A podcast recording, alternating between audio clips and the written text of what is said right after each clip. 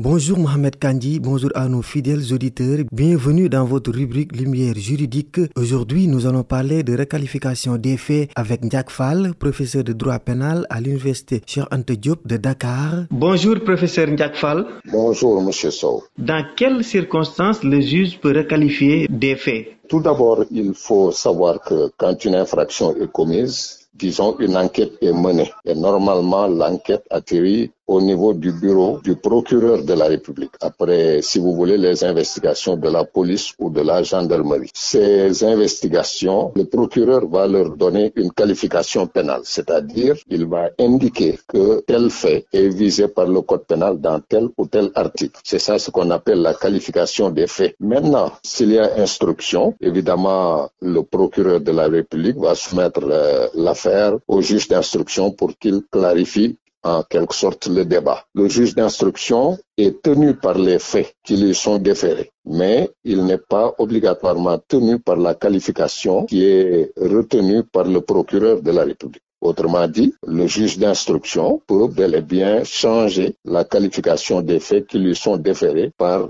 le procureur de la République. Est-ce que la requalification peut concerner un fait qui n'est pas dans le dossier de l'instruction? Quand il y a un fait qui n'est pas dans le dossier de l'instruction, le juge d'instruction doit aviser le procureur de la République en lui disant que j'ai découvert tel ou tel fait mais ces faits n'entraient pas dans le champ d'investigation des infractions que vous m'aviez soumises. Dans ce cas, le procureur de la République va prendre ce qu'on appelle un réquisitoire supplétif qui permettra au juge d'instruction d'être saisi valablement. Mais est-ce que la requalification peut être erronée?